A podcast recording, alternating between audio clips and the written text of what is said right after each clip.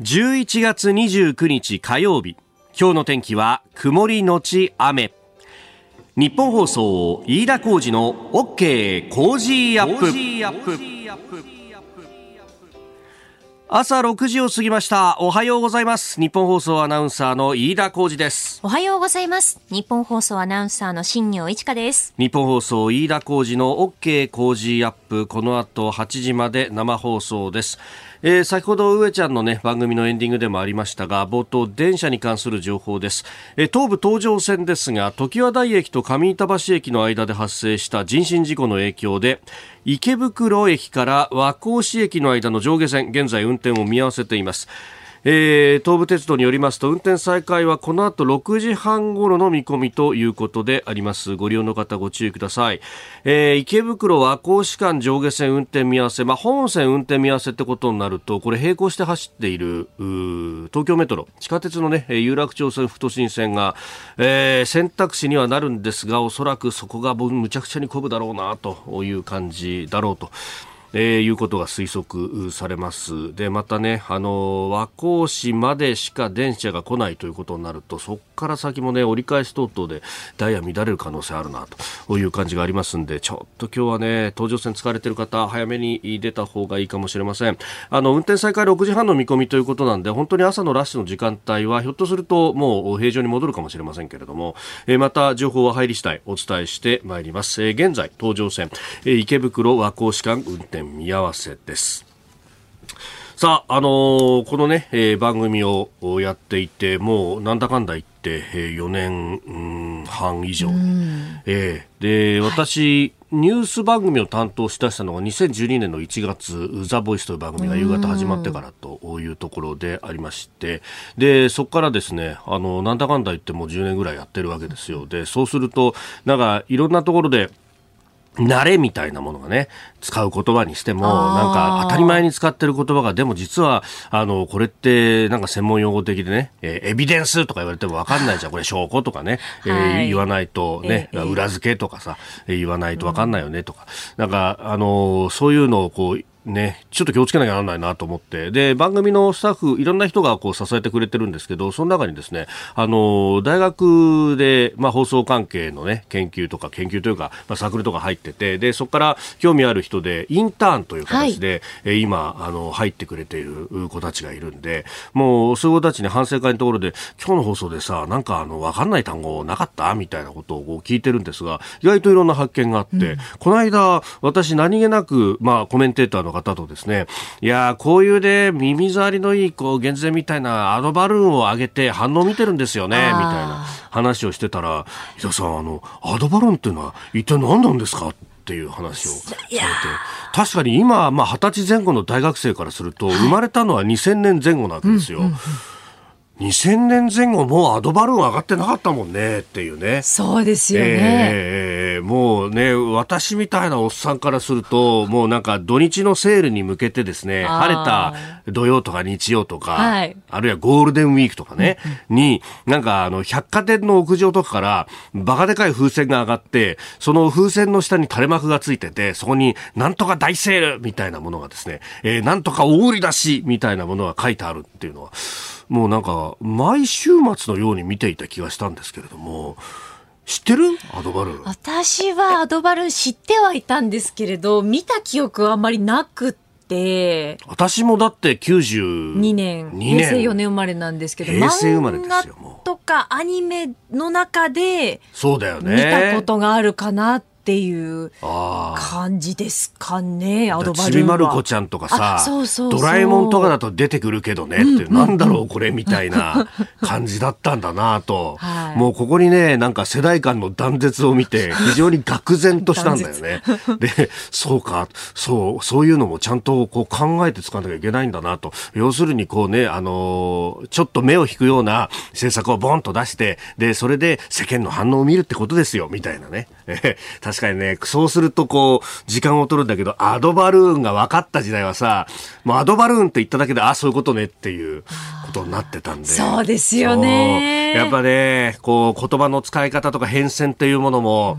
意識しなきゃいけないんだなと、いつまでも俺が、俺の感覚が常識だと思っちゃいけないんだよなっていうね。えー、で、そんなことをね、アドバルーンでなぜ思ったかっていうと、今日の毎日新聞のね、えー、社会面、第三社会面なんですが、えー、津波警報を見たら空見て、避難目印アドバルーン活用っていう記事があって、あの、特に仙台平野っていうのは非常に広大な平野なんで、そこになかなかね、あの、高台に避難するってことはできないと。そこで、高台に避難する代わりに、あの、頑丈なビルを建てて、えー、そこに避難をするというですね、津波避難ビルっていうのをいくつか、もう市が指定したりとかしてるんですけれども、うん、そうしたところが一体どこにあるのか分かんないと、特に観光できてる方なんかは土地勘がないから分かんないよねと。そそこでこう警報が出たら空を見ればアドバルーンがいくつか上がってて、で、あ、あそこに行けば避難ができるなっていうふうに、えー、分かるようにするっていうのをですね、大学院生が考案したっていうんですけど、この大学院生は23歳、えー、成田俊之介さん、えー、東北大学大学院で津波工学を専攻されてるということなんですけど、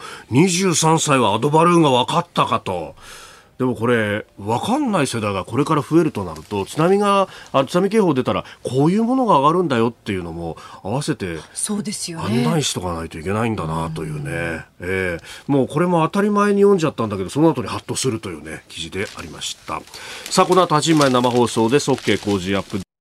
あなたの声を届けますリスナーズオピニオン。この傾向ジアップはリスナーのあなた、コメンテーター、私、田新行アナウンサー、番組スタッフみんなで作り上げるニュース番組です。えー、ぜひね、メールやツイッターで、えー、ご参加いただければと思います。東武東上線がね、今、あ和光市と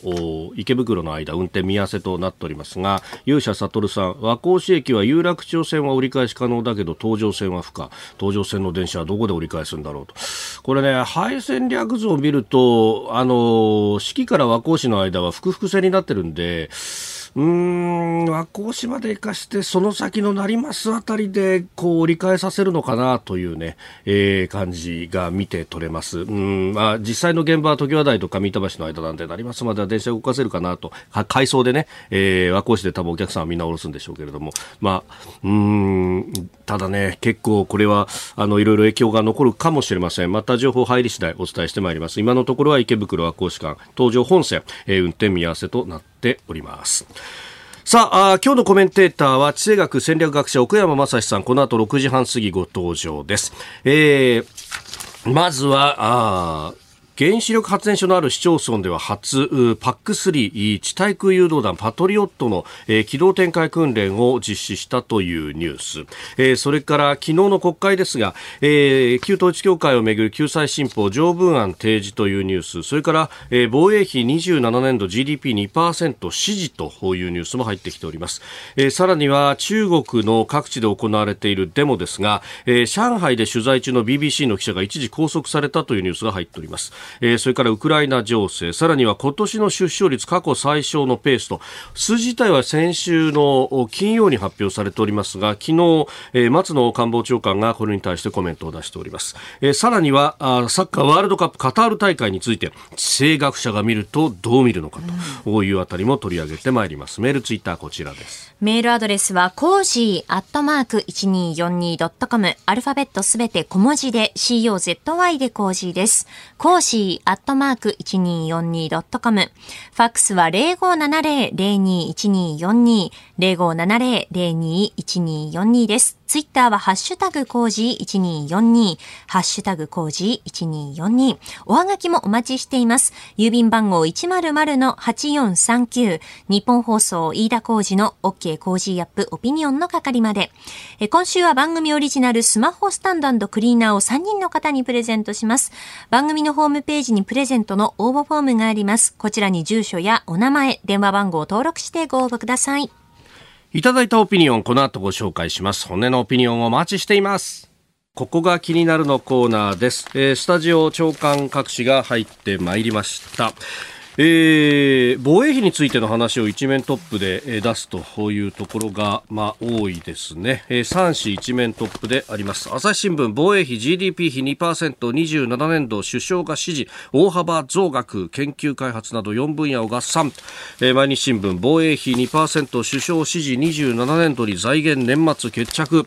えー、それからあ首相防衛費 2%27 年度財源装備年内に同時決着、えー、鍵費、科学技術費など合算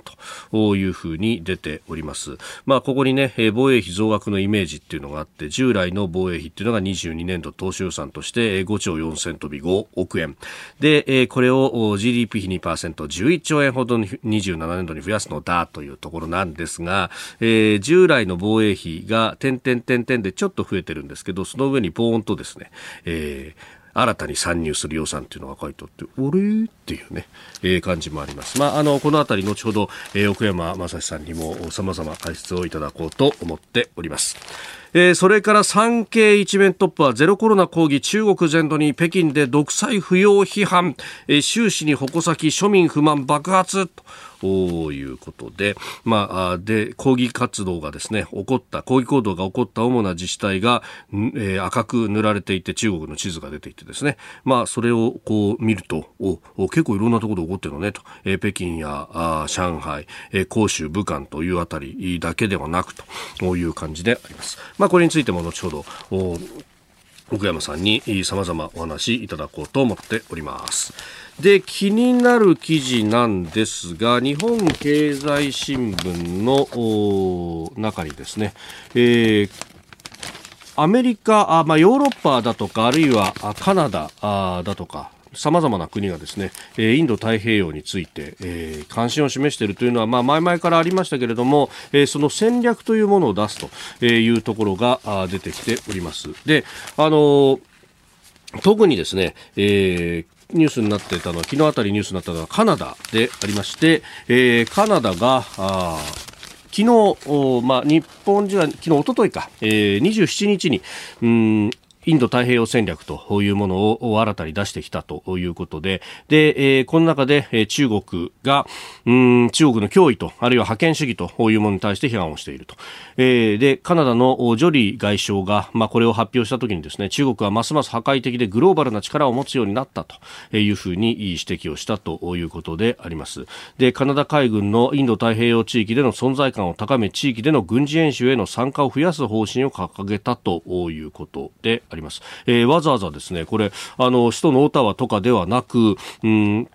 発表もバンクーバーで行ったと、まあ、バンクーバー目の前が太平洋に面しているというところでありますので、まあ、我々も太平洋諸国の一つなんだというところも、まあ、アピールしたということであります。で、この、あの、インド太平洋戦略、各国が今作ろうとしているというか、作っていると。えー、ドイツも作ったし、フランスも作ったしと、えー、イギリスもというところなんですが、この自由で開かれたインド太平洋戦略っていうものをですね、えー、我々日本が、うん、旗を掲げて、そして、まあ、そこにね、えー賛同する人たちみんな協力していきましょうねという形で呼びかけてはおるんですが肝心要の日本はインド太平洋戦略を持っておりません。これあの国家安全保障戦略の、まあ、中に組み込まれるっちゃ組み込まれるのかもしれないですけどで今年の末にこれを改定という運びになっておりますが、うん、現状はじゃああの地域に特化したものがあのちゃんと出てるかというとそんなことはないとこれあの戦略を作ってでそこにまあ外交だとか安全保障の面、まあ、まあ、ありていに言えば軍事面の話とかも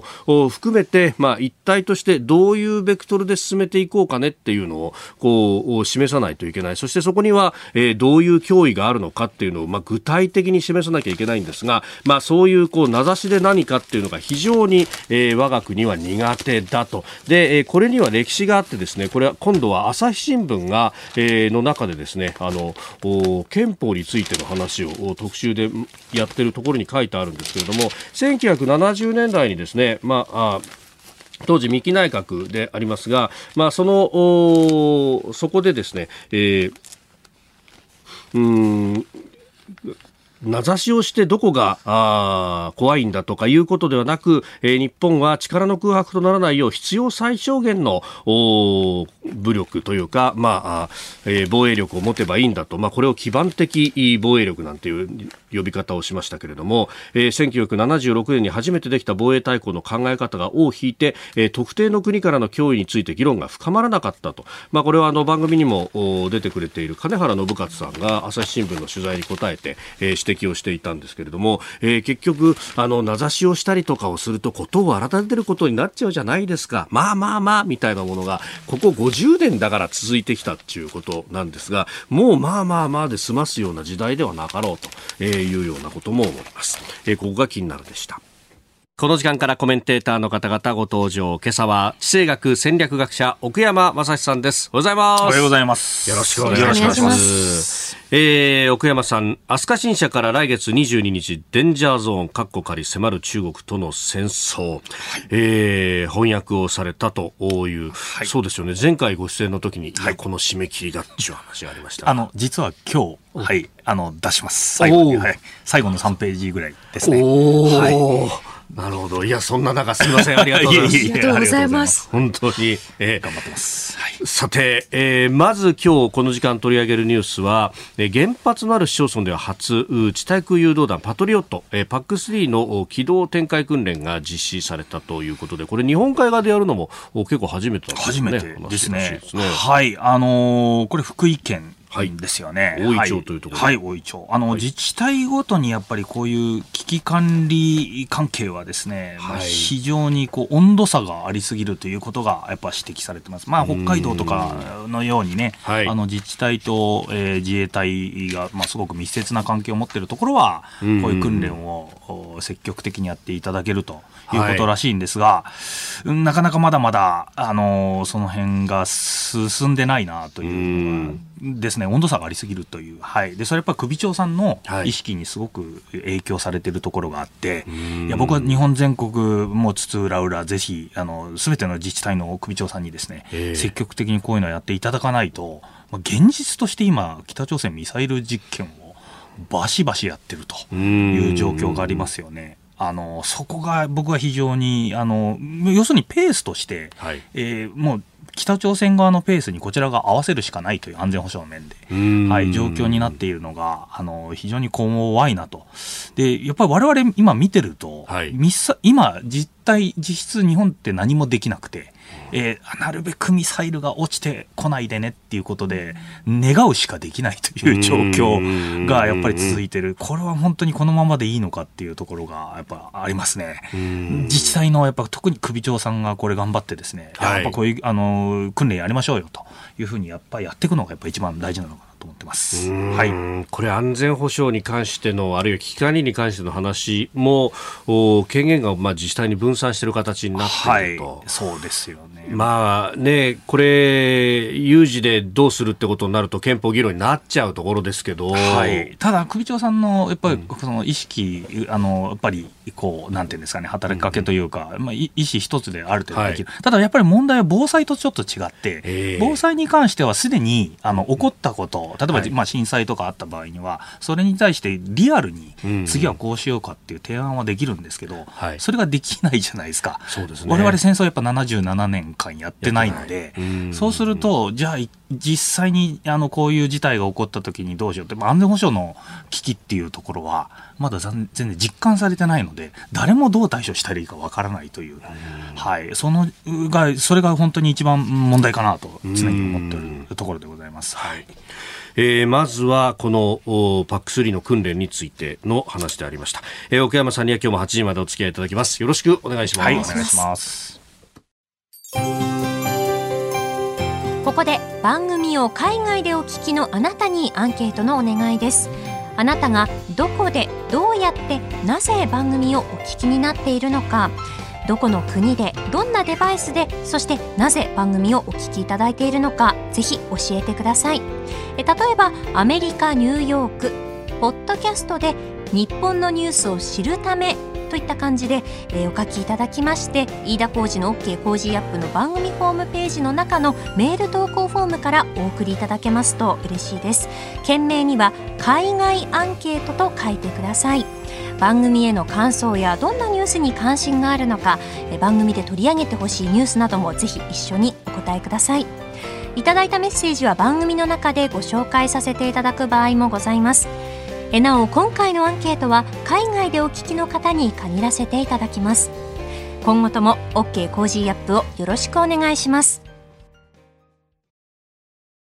あなたと一緒にニュースを考える飯田浩二の OK 工事アップ、えー、この時間からコメンテーターの方々と7時をまたいでニュースを掘り下げてまいります、えー、今朝は地政学戦略学者奥山真司さんです、引き続きよろしくお願いします、よろしくお願いしますさあまず電車に関する情報が入ってきました。人身事故の影響で運転を見合わせていた東武東上線ですが先ほど6時40分ごろ全線で運転を再開しております、えー、ただこの影響でダイヤ乱れが発生しております。ご利用の方ご注意ください、えー、東武東上線全線で運転を再開いたしました。えー、そして株と為替の値動きもお伝えしておきます。現地28日のニューヨーク株式市場ダウ平均株価は先週末と比べて497ドル57セント安い。3万3849ドル46セントで取引を終えました。ハイテク銘柄中心ナスダック総合指数は176.86ポイント下がって1万1000飛び49.50でした。一方円相場は1ドル138円90銭付近で取引されております。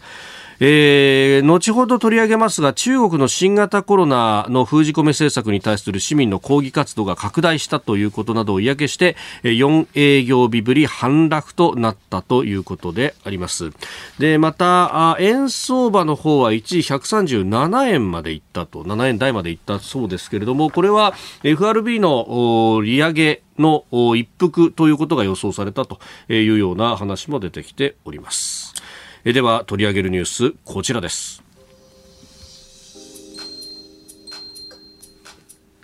岸田総理大臣が2027年度に防衛費を GDP 比2%に達するよう指示。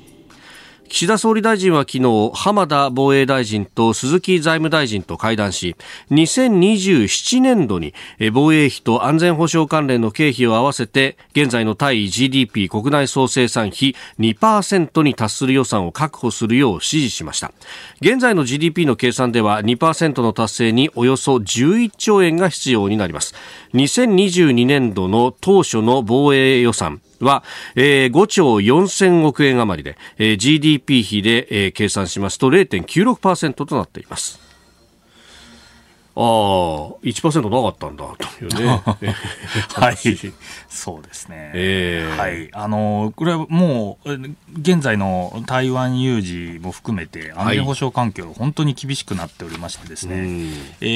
ー、もう、えー、日本もそうなんですが、やっぱアメリカ側の認識というか、はい、はい、僕はあの定期的にあの情報交換というか、まあ、あの内輪で勉強会と言いつつ、結構アメリカの方の方とつながってる方と結構お話しさせていただく機会があるんですけど、はい、相当安全保障に関しては危機が迫ってるっていう危機感は、安全保障関係者は昔からなんですけど、はい、相当あのまずい状況になってるよねという、まあままちょっとこう言い方あれですけど、尻に火がついてる状況。というのは実際にあるんですよね。ところがやはりこの、まあ、メディアも含めてなんですけど、国民の中で、ままだまだちょっと危機感が足りないなというのが正直なところであります。うん、もう前々から言われてますけど、もうあの怒るか怒らないかじゃないんだないです。怒るのは分かっていた、はい、あとはいつだっていう話だけだと。ですね。なんですけど、やっぱり日本のそのメディアの雰囲気見ると、いや、はい、そんなこと言ってもまだ起こらないよねっていう雰囲気がまだ強いのが、えーえー、安全保障見てる人はね、みんなあのやばいなと思ってるんですけど、はい、そこまで話がいってないっていうのが、なんかいつもこうギャップを感じるなっていうのを僕はね、いろいろ向こうの人たちと議論して思います。はい。まあ、そんな中でですね、はい、えー、この今回やっぱりフォーカスになってるのが、えー、海上保安庁と海上自衛隊が、まあ、はい、今、なんといってもね、はい、焦点になるのは尖閣の周辺の話で。ですね。だもう、ここに関しては本当、この10年を見ても、一気に変わったなと。そうですね。ね石垣にも第12管区を作って、て、はいはい、でそこにもう機動展開みたいな感じで、はい、各管区から船集めて、はい、えー、今必死にやってるという状態必死にやってるんですけどそれ伝わってないですよね。なかなか我々国民にはあの一応そのメディアにはあの、はい、中国のやっぱ光線入ってきました、はい。えー、何日連続来てます。っていうのは少し出てるんですけど、実際にリアルにそのやっぱ映像で我々が見てるわけではないので、はい、その辺の向こうがじわじわ圧力をかけてきてる状況がやっぱ分かってないっていうのが非常に残念だなと。であの海保ですね。海上保安庁の、はい、まあ、ことに関してやっぱ言うと、え僕は、まあ、常々ちょっと残念だなと思ってるのは、我々メディア側もそうですし報道する側もそうですし国民側もそうなんですけど、はい。えー、海上保安庁って何やってるのっていうところですか。あの見えてこない。でやっぱ彼らの、まあ、別に彼らの責任ではないのかもしれないですけど、はい、海上保安庁にもうちょっとこう外にアピールしていただくというかどういう活動してるのかっていうのをあの発信していただきたいな僕もこう分かりたいなっていうところもありますので、え発信力をちょっと上げてもらいたいなとは常々思ってるんですね。でメディアとしては我々その海上保安庁というとですねあの海猿、はい、はい、映画でありましたね、えー、伊藤さんが、伊藤英樹さんが、はい、あのまああのシリーズで、えー、非常に応募が上がったとか、まあ、あれかなり危機的な状況での救済をするっていう人たちの話ではあるんですけど、あの普段の活動の部分でそこまでどこまでできてるかっていうところとかは伝わってきてない。非常にあの海上保安庁自体はですね、めちゃめちゃ頑張って、えー、その、ね、見えない、やっぱりどうしても海に行っちゃうんで、これ海上自衛隊も全く一緒で、あの震災の時に、はい、えー、陸上自衛隊はほらもう接してるんで、はい、その目の前でこういう救済活動みたいなのしてますと、災害対策やってますよっていうのはあれ見ましたけど、海にやっぱ出ちゃうと、はい、見えなくなっちゃう。そこがすごくその発信力不足ではないんですけど、やっぱ見えないところになっちゃうのが非常に残念だなと。思ってますね。今年ね、あの、海保の、まあ、架空の舞台をね、はい、えー、イメージというか、えー、あのドラマにした、はいはい、えー、DCU でしたはいはい、ありました、ありました。はい。まあ、でもあれぐらいで、はい、ちょっと短くて、なんか終わっちゃったっていう話もありますし、あね、はい、これね、本当あの、仕事も話を聞きに行くとものすごく多岐にわたっていて、まあ、あの海の警察官だよっていうところのイメージがありますけど、そ、ねはい、それだけじゃなくて、あの実は灯台をこうね、はい、管理したりとか、あと日本というかこの海の周りの海図を全部作っているだとか、はい。密漁取締りとかもねかなり地味な仕事もやってるじゃないですか。そういうところもね。それとあの我々あんまり見えないんですけど、はい、海上自衛隊とその海上保安庁、海保ですね、うんうんうん、すごく仲がいいというか、上はもちろんね、あのいろいろ政治的にあって、今、政治的な議論で、えー、役割をこうやっぱ同じにしようとか、連携させようって言ってますけど、現場は相当仲が良くて、はい、あまり知られてない話ですけど、例えばソマリアの海賊対処とか、はい、え海上自衛隊の船に、はい、えー、なんと海,、えー、海保の方が、職員が行ってるとか。これって、その、はい、あの、ある意味、こう、海賊って、まあ、軍隊とも違うし、あそうですね。はい、あの、こう、法律で取り締まろうとすると、その、逮捕権であるとかの部分の整理で、で、ね。はい、えー、海上保安庁の人が行って、えー、まあ、海洋法を執行しなければいけないというのがあって、はいはい、だから自衛隊だけじゃなくて海保の人たちも一緒に船に乗って一緒に行動しないと、最終的な取り調べだとか、あるいはそこから立件をして、きちんと法で裁くってことができないんだと。で、やっぱり、あの、現場はそういう意味では非常に、あの、同じ海っていうステージで戦ってるので、仲がいいとはすごく言われてますね。はい。まあ、その辺の、この海保の、はい、じゃあ、安全保障上の役割についてというあたりですね、はい、えー、この7時をまたいでお話をいただこうと思います。はい、さあ、この日本の海をどう守るかというところで、はい、で、えー、まあ、中国は海警局の船というのがガンガン入ってきてると、まあ、場合によっちゃその、えー、軍艦を白く塗り替えた船なんじゃないかっていうぐらいに過剰なまでの火力を持ってたり、はい、それに対処するためには、はい、こう海事海保一旦運用しなきゃいけないじゃないかと。はい、でそのためにはその海上保安庁法の、はいえー、25条に条。我々は軍隊ではないのだと、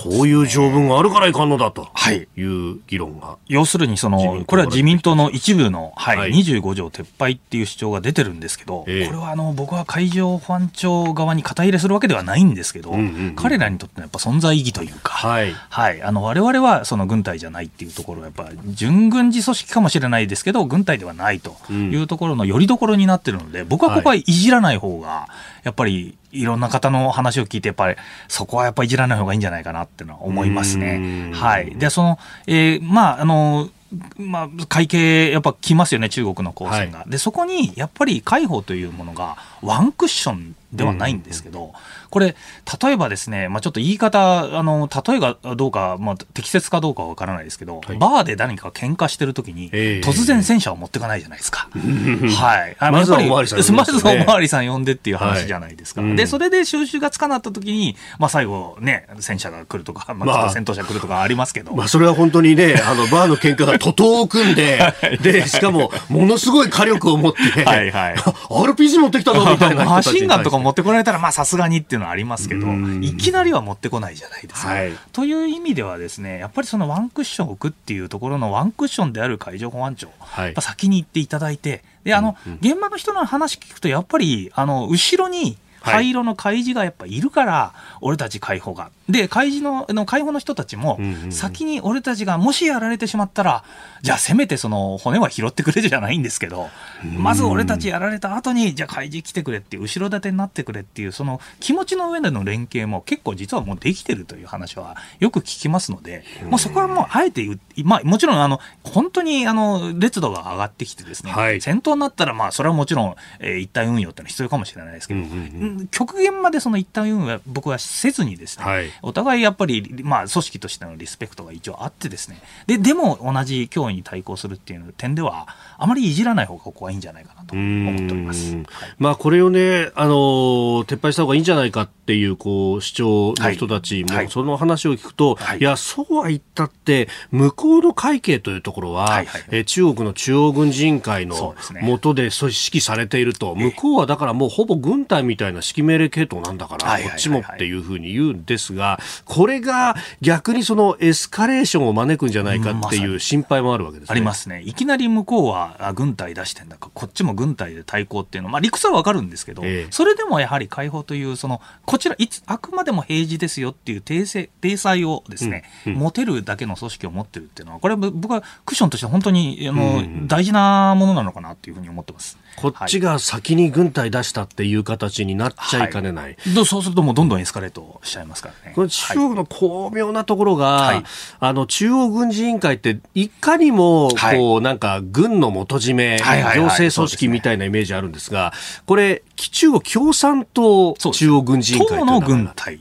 という、まあ、党の軍隊、党の組織、ね、党の組織っていうことですから。で、そこが行政機関の会計の、はいはい、まあ、一応上には立ってるけど、はいはいはい、建前上は党と行政ですから、これ別なんですよと。要するに自民党の、こうね、ねえー、防衛部会が、はいはいはい、まあ、ある意味、こう、組織を組織をいろいろ、こうね、はい、えー、提案はするけれども、はい、でも、これ建前別ですからね、と。ですよね。で、こっちは防衛大臣のもとに海上保安庁がぶら下がるってことになると、完全に日本国政府じゃないですか。で、エスカレーションしたっていうふうに、向こうがやっぱ取れますからね。はい、国際的にそれをアピールしちゃう。はい、アピールできるという。そういう理屈も向こうにつけさせないために、こちらもしっかり、まあ、エスカレートさせ、させてないよという、うあの、スタイルを取るっていうのは大事ですよね、やっぱり。なそこをなんかこう、うまいこと、入れ替えちゃうんですよね。党の組織と。まあ向こうは党と政府一体と言いながら、はい、なんか国際的に主張するときは、党と政府は別ですからねっていう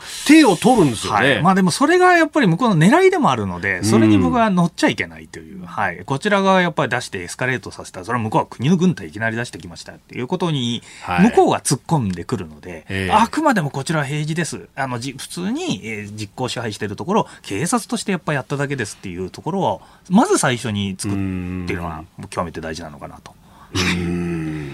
えー、そして、まあ、中国のね、はい、えー、今後というか、今足元、その各地で抗議活動がというあたりの話は、この後、おはようニュースネットワークのゾーンで、また詳しくお話しいただこうと思っております。今朝のコメンテーターは地政学戦略学者奥山正史さん。取り上げるニュースはこちらです中国上海デモを取材中の BBC 記者一時拘束される。イギリス BBC は27日中国上海で抗議活動を取材していた BBC のジャーナリストの一人が中国警察から暴行を受けて数時間拘束された後釈放されたと明らかにしました。中国側はジャーナリストは報道関係者と名乗らなかったと指摘しています。中国では厳しい新型コロナウイルス規制に対する抗議活動が各地で行われ上海ではデモ隊と警察が衝突し一部デモ参加者が連行されていました。もともとこのロックダウンの最中にウルムチで起きた高層マンションの火災、はい、これで40人余りの方々が亡くなっはい、その理由がロックダウンで避難ができなかった、消防車も近づけなかった、ひどいじゃないかと。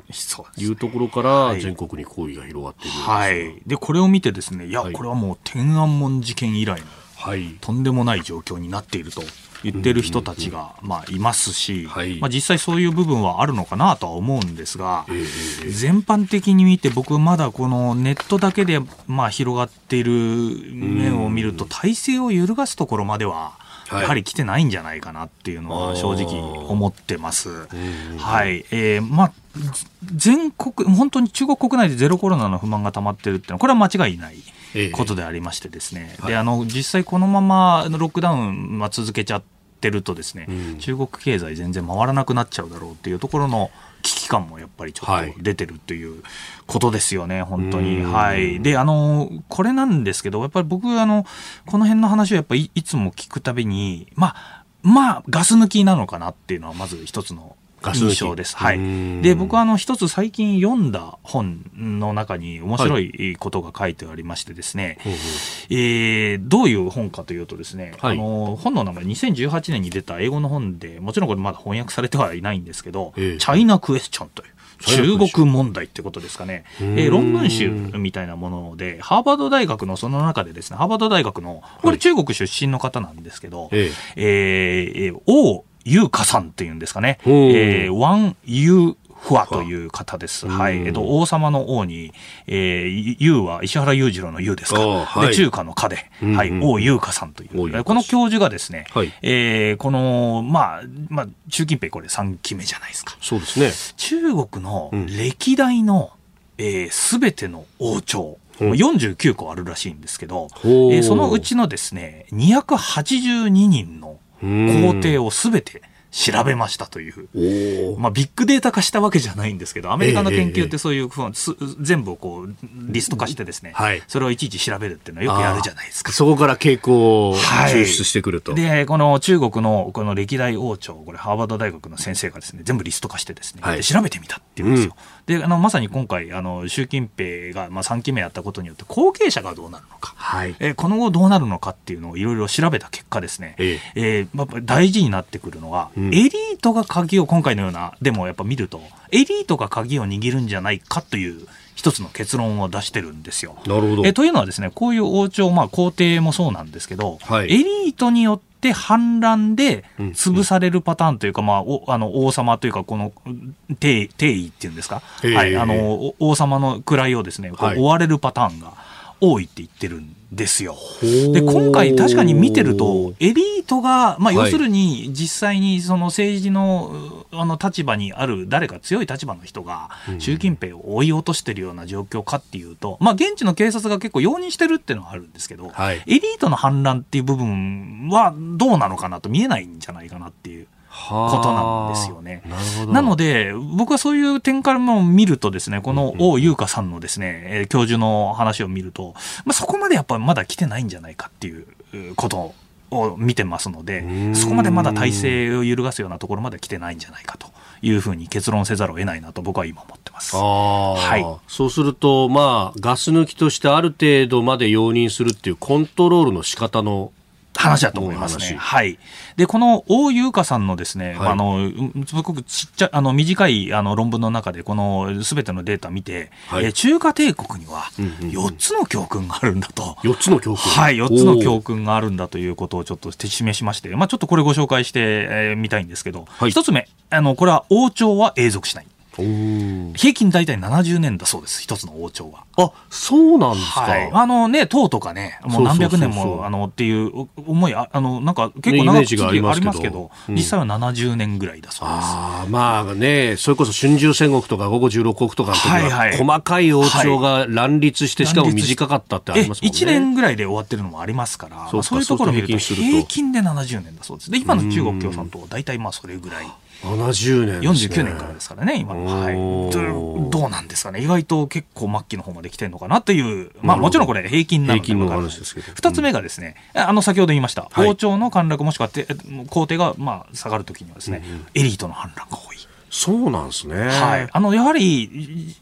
まあ、下々の人たち、平民はですね、はい、上を倒せるだけのリソースとかそういう組織力とか持ってないので。組織力、お金とか。はい、持ってないですね、組織を。で、そうするとやっぱりお金持ってて、実力もある人たちが、えー、政府の動きを動かせる人たちが、やっぱ反乱を起こして、倒すというパターンが多いそうです。なるほど、はい、なんかね、こう、農民動乱みたいなイメージありますけどね。ね、はい、太平天国動乱とか、かそういうの、イメージはあるけど、はいお家を倒すまでは至らないものみたいですね。はい。で、そういう、えー、エリートの反乱っていうのが大体王朝倒れるときは26%っていうふうに、一応もう数値も出てるんですよ。この、この人面白いですね。はい。で、えー、次ですね。無事に、これ3番目なんですけど、無事に退任できた皇帝、はい、半数しかいないと。は半数だそうです。まあ、50%。まあ、まあ、この辺は半々なんで、まあ、習近平まあ、退任できるんですかね、わからないですけど、はい、で最後ですね、これ、はい、え面白いんですけど、えー、4番目、後継者をしっかり決めた方が政権を保てるって言ってます。へで今、習近平は後継者決めてないじゃないですか。そうです、ね、ずっとはぐらかして、誰が次の後継者になるかわからない。はい、むしろ先にあの決めていた政権の方が長続きしてるのが多いっていうのが、これ結果で、まあ、あの中国の歴史から見ると。えー、見えてくるということらしいんですよね。なるほど、はい、それこそね、もうあの今回の党大会じゃなくて、前回の2017年の時に後継者が出てくるんじゃないかと言われて、結局出てこず、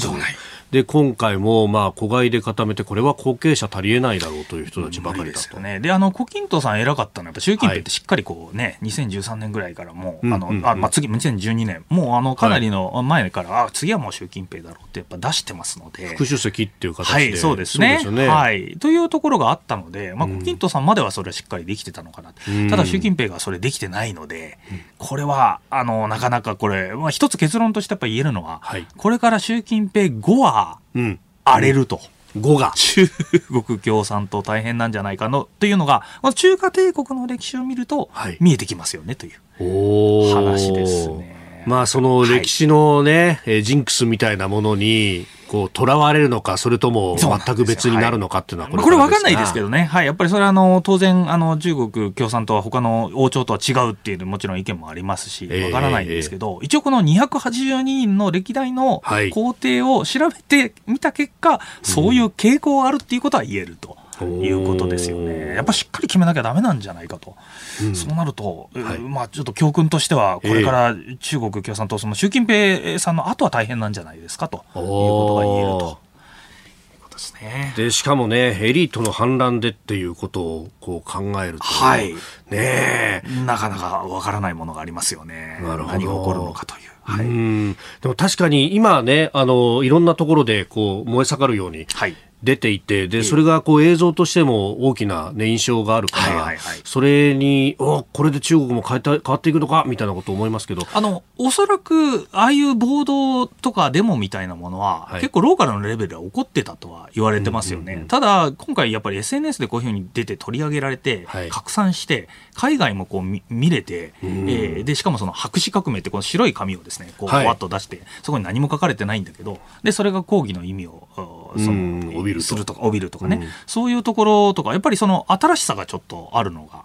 あのオープンに、ね、なってて、海外にもこうこう発揮されてるっていうのがですね、新宿駅とかでね、あそうですねはい、2日ぐらい日本でもね前はい、ありましたよね。うんそういうところもあのや大々的にやられてるので、あのその点はやっぱり波及力があって、すごい新しいなと。うん香港の時とやっぱちょっと様子が違う感じですよね。はいで。ノウハウとしては香港のものもいろいろ入ってて逮捕される時には名前と所属などをこう叫びながら、はい。これをやることによってそれが動画で拡散することによって、この人どうなってんだってはい後から聞くことができる。ありましたけどね。消されないようにと。SNS がやっぱり結構大きな役割を果たしてるっていうのは、なるほど。なかなか不思議な、はい、あの新しい時代だなと。新時代が来たまでそう統制ができるのか、だそれこそ反日デモが起こってた時に、はい。取材してた人に話聞くと、ええ。通り一本で向こうはむちゃくちゃ荒れてて、こっちは全く綺麗とか、もう何時になったらピタッとやめるとか、はいはいはいはい。統制されてたんだって話を、そのチンタオあたりで聞いたんですよ。今回はだいぶ違う感じのねえ。がありますけど。どうなるか。はいえー以上、おはようニュースネットワークでした。続いて、教えてニュースキーワードです。今年の出生数が過去最小ペース。厚生労働省は今年の9月までの出生数の速報値が59万9636人で調査開始以来最も少なかった去年と比べても4.9%下回っていると発表しましたこれについて昨日午前記者会見をする松野官房長官です本年1月から9月までの出生数の累計は59万9636人で、調査開始以来最も少なかった昨年の出生数を下回るペースとなっており、危機的状況であると認識をしています。松野長官は少子化の背景は個人の結婚や出産子育ての希望の実現を阻むさまざまな要因が複雑に絡み合っていると述べ結婚や妊娠出産への支援男女ともに仕事と子育てを両立できる環境の整備などライフステージに応じた総合的な少子化対策を進めるとの考えを示しました。えー、まあこのままいくと年間80万人を下回るペースなんではないかとはい。いうことのようです。出ましたね。いや、59万。もう、危機的状況ってまさに危機的状況ですよね。はい。あの、これは僕、あの、よくお世話になっているエドワード・ルトワックという方。まあ、はいあの、ええええまあ、彼はユダヤ人というか、まあ、イスラエルはいの国籍も持たれてる方なんですけど、おーやっぱ日本はやっぱり一番戦略の源泉は何かというと、戦略、源泉ってその、あれ戦略の元になってるものって、はいやっぱ国力じゃないですか。国力。で国力のもう最大の元はやっぱ子供がどれだけいるかだと。うんはい。で、若い人たち、まあ要するに子供なんですけど、やっぱりそれがいると、国って元気だよねっていうのがあります。うん。ただ日本はもう完全に人口の動態で見ると、はい。この膨れがですね、ええ。ー70代はあの今のだいわゆる段階の世代と、はい。えー僕みたいな段階のジュニアの世代と。ここでもうあとはもう先細りっていうことになるとですね、はい。人口のこのんバランスが非常に悪くなってしまってですね、ね国力の源泉がやっぱりあの子供であるっていう認識がなんか今世の中であんま出てきてないのがやっぱり非常に残念だなと思いますよね。はい。あの、戦略の、まあ、国力、一番元は子供だっていう認識は、なんか社会の中で、ね、危機的状況だっていうのは出てるんですけど、ええええええあの、それが危機感として現れてるかっていうと、そうでもないっていうのがですうね、ん。あの僕よ、よく SNS、ツイッターとかも見るんですけど、はい。あの子育てされてる世代の女性の方かな、まあ、うん翻訳、僕やってるに人間なんで、はい。翻訳されてる方に結構その、えー子育て中の人たちがいると。なるほど。で。フォローしている人たち見ると、ええええええ子育てははい。罰ゲームだって言ってる人が結構いてて、あの本当にメリットが、まあ、もちろん可愛いし、はい。あのそれは人間として成長できるっていうのは、子育てをすることであるっては言ってるんですけど、あの経済的とか、なんかその時間とかのあれを見ると、はい。もうこれデメリットでしかないっていうことが、特に。発信されてる方結構多いんですよね。で翻訳されてるってことでいうと、はいはい。もう家で仕事しながら、ね。子育てもしながら、それを両立させなきゃなんないけど、あなた家にいるでしょって言われて、はいはいはいなはい。んか保育園とかも微妙な感じになってるしはいはいとか、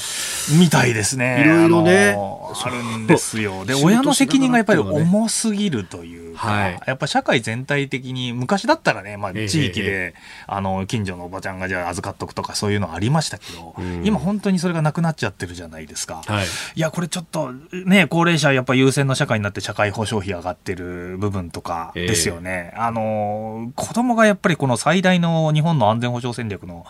基盤であるってことがちょっと忘れられちゃってるというか、うなかなか厳しいなっていうのは本当に思います。はい。えー、本当、まあ、そういうね、いろいろ制度的な面もあるし、はい、こうお金の面で言ったって子供を育てるぞってことになると、そうですよ、ね、お金かかってくるよっていうところで、はい、でも教育費がねやはりとんでもなくかかるっていう、のありますし、はいということですね。あの、僕、あの、イスラエルの話をちょっと、その、ルトワックという人に聞いたことあるんですけど、はい、大学を出た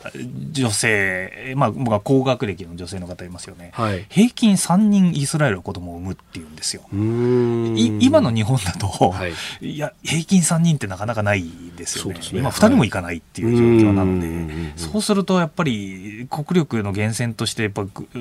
あの、人がいなくなっちゃうっていうのは、本当に危機的なのかなっていうのは、本当思いますね。はいじゃあ何かをあのガラッと変えたら、はい、無償化したらいいかっていうわけでもないっていうところが、この問題の非常に、だから少子化担当大臣がですね、はい、いや頑張ります、あのこういうこと、あの私あの、少子化対策いろいろやりますみたいなことを言ってもですね、あまりにその、複雑に絡み合っちゃって、少子化担当大臣だけで何もできないっていう、全政府でこう、まとまってやらなきゃいけないということですね。はい、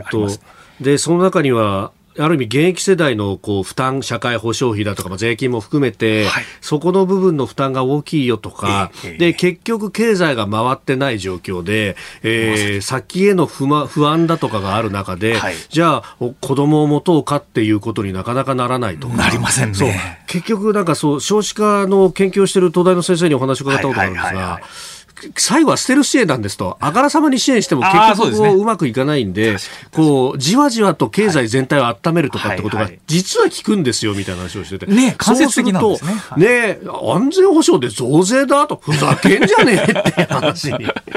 なりますね。なりますよね。俺ら社会保障費だけど、え、こんなに天引きされてんのってところでやってんだぞって。我々は未来の納税者を作るという意味ではですね、そうです子供をしっかり大事にしないといけないなって本当思います。続いてここだけニューススクープアップです。この時間最後のニュースをスクープアップ!地政学から見るサッカーワールドカップカタール大会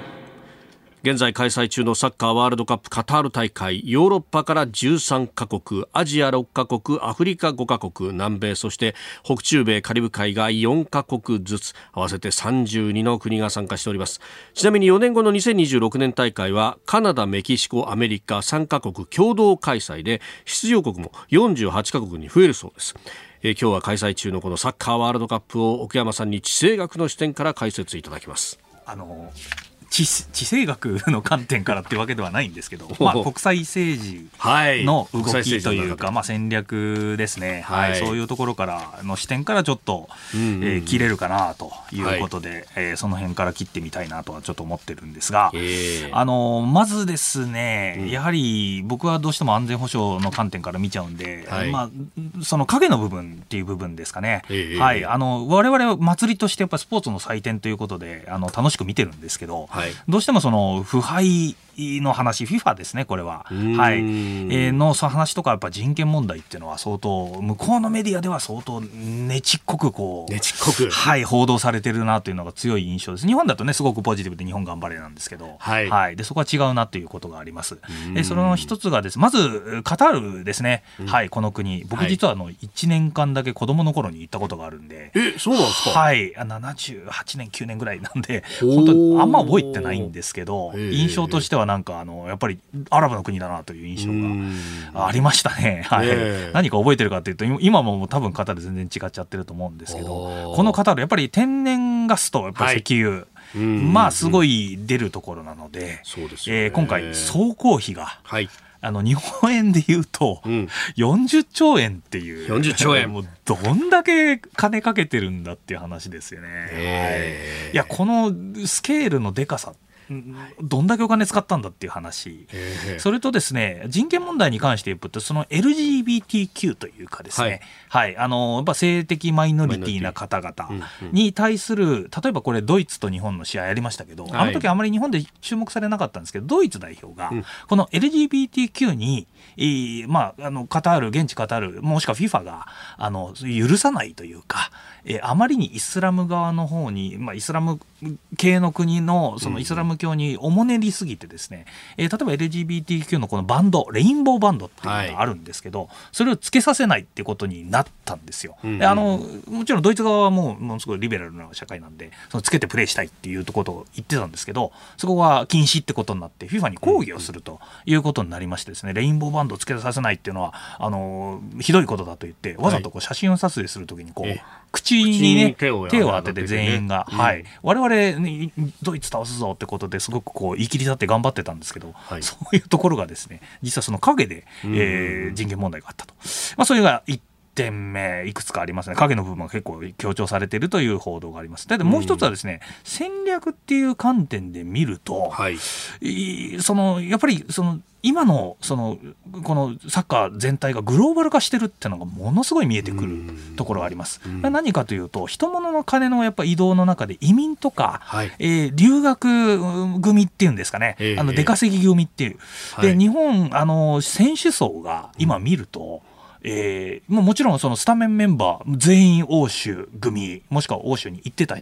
で欧州でプレーした人たち多いじゃないですか。経験のある人たちが多いですね。はい、それがですね、あのそれがもうもう今昔はもう本当ごく一部だったんですけど、はい、今あのその 2, 2軍というかはい、控えの選手も大志組が でもう活躍してるっていうところですね。そうですよね。この間、はい、ドイツ戦の後に現地で取材している岩津さんっていう、はい、まああのねスポーツライターの方につないだんですけど、えー、まあ取材してても、やっぱりこうドイツだからこうどうしようとか起用とかっていうのもなく、はい、みんなブンデスリーガでプレーしてるからもうチームメイトだったりとかライバルとか、そうですね、もう出方も何もみんな知ってるよねっていう中で、あいつこう来るんでしょみたいな感じでなんか国際試合で日の丸を背負ってやんなきゃじゃないんだよっていう話をされていて。あそういうところもだいぶ変わってんだなっていうね。あとあのジャイアントキリング今回いくつかあったじゃないですか、はい、えー、弱いなって言われてるチームが、はい、まあ、あの番狂わせというか、はい、大金星を上げるそうですね。サウジがアルゼンチン倒したなんていうのはその、えー、かなり前の方ではありましたけど、ああいうせあの選手の紹介とかやっぱ見ると、うん、これチュニジアサウジの選手とか、欧州の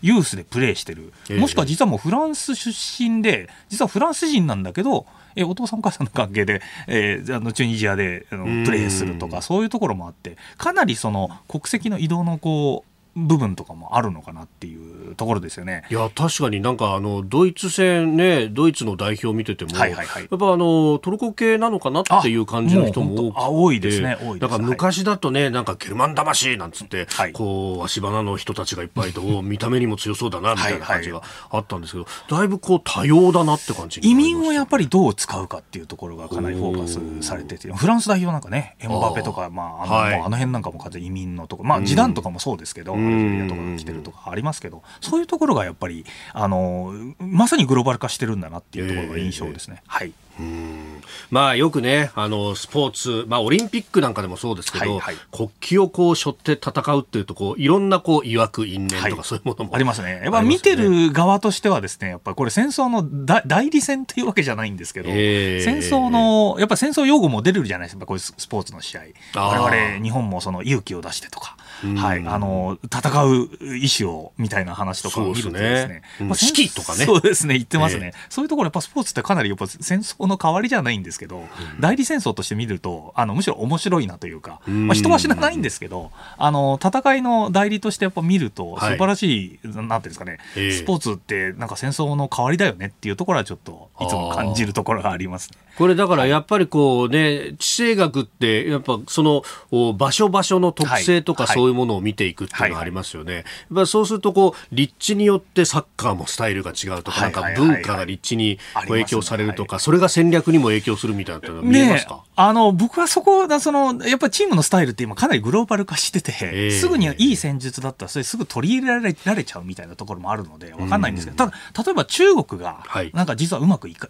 あのあんまりワールドカップとか出てこないじゃないですか、えー、あれはやっぱりその中国なりの文化みたいななんトップなんですかトップダウンがすごい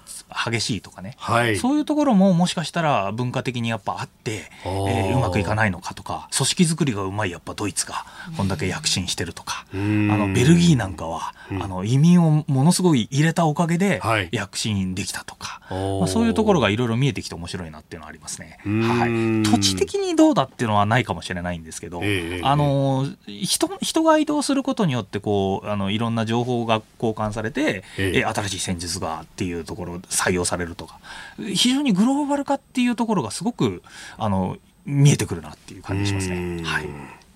えー、スクープアップのぞ、まあ、ワールドカップを、まあ、あ見ながらというこのグローバル化というところをお話しいただきました。このコーナー含めてポッドキャスト YouTube ラジコタイムフリーでも配信していきます。番組ホームページご覧ください。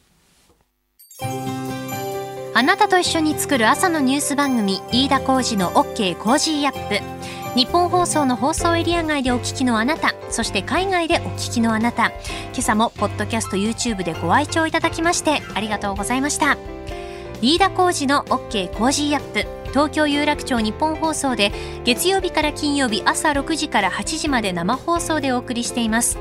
番組ホームページでは登場いただくコメンテーターのラインナップや放送内容の原稿化された記事など情報盛りだくさんです。また公式ツイッターでは平日は毎日最新情報を配信中。ぜひチェックしてみてください。そしてもう一つ飯田浩司アナウンサーが「夕刊富士」で毎週火曜日に連載中。飯田浩二の「そこまで言うか」こちらもぜひご覧になってください。忙しい朝そして移動中。ニュースを少し深く知りたい時。ぜひ AM、FM、ラジコはもちろん日本放送のポッドキャスト YouTube でお楽しみください。